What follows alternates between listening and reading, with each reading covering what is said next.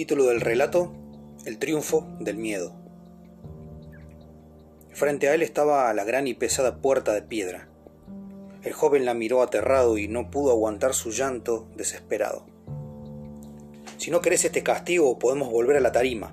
El verdugo va a odiarme por quitarle el derecho de cortarte la cabeza. Voy a tener que resarcirme con él económicamente, y mucho.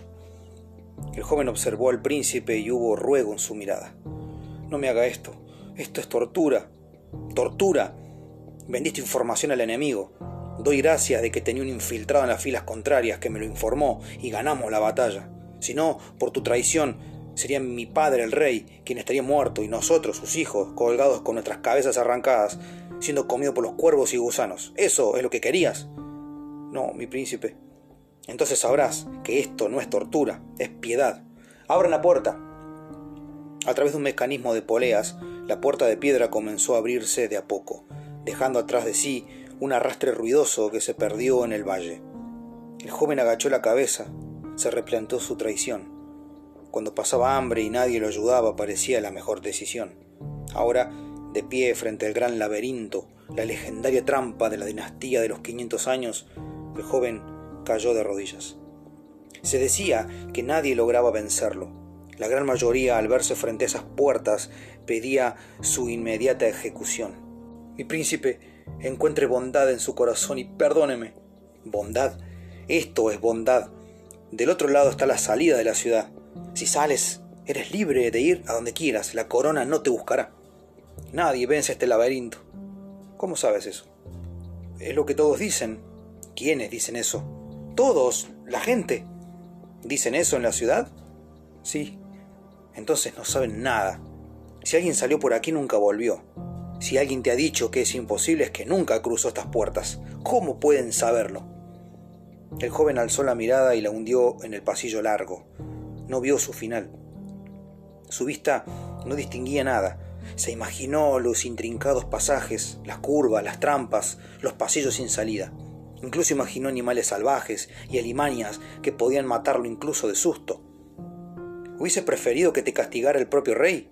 ¿Mi hermano, el heredero? Para ellos no eres más que otro traicionero. Yo siempre seré príncipe. Llevo 50 años siéndolo y 35 poniendo enemigos de nuestro reino frente a esta puerta. Ante el silencio, el joven se tomó el atrevimiento de preguntar sin permiso. ¿Alguno lo pudo vencer? Ya te he dicho, si sales, eres libre. No voy a montar mi caballo y salir en tu búsqueda. Lo que los hombres hagan del otro lado no me importa. Ahora, ¿qué piensas hacer? ¿Entras y lo atraviesas o llamo al verdugo que te corte la cabeza aquí mismo? No me hagas perder más tiempo. El hombre volvió a perder la mirada en el laberinto. Era angosto, las paredes eran muy altas y no había forma de trepar, y de haberla imaginó guardias listos y dispuestos a clavarle una flecha en el intento. Era tan engañoso que no podía ver un final, un límite. La piedra gris y musgosa se confundía con el cielo plomizo. Se imaginó su esqueleto en uno de los pasillos, hombres temblorosos llorando y gritando que los saquen, pateando sus huesos y cayendo como él, alimentando al laberinto con su sangre, carne y polvo. Se dejó vencer.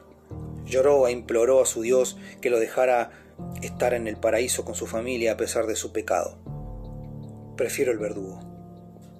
El legendario príncipe, conocido por su crueldad y sus castigos, agachó la cabeza apenado, un gesto fugaz que nadie percibió miró uno de los guardias y éste se acercó presuroso.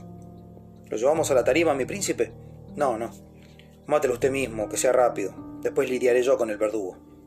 El guardia no dudó y le provocó un rápido corte en el cuello. El joven se ahogó durante tres segundos y cayó muerto. Déjenlo ahí. Nadie lo reclamará. Los animales también deben comer. Se retiraron lentamente como una procesión. La sangre del joven atrajo un cuervo que estaba posado en un árbol en las afueras de la ciudad levantó vuelo y entró por la puerta del laberinto. Llegó al cadáver en menos de cinco minutos, al mismo tiempo que le habría llevado el joven cruzarlo corriendo, ya que no era más que un largo pasillo de 400 metros en línea recta.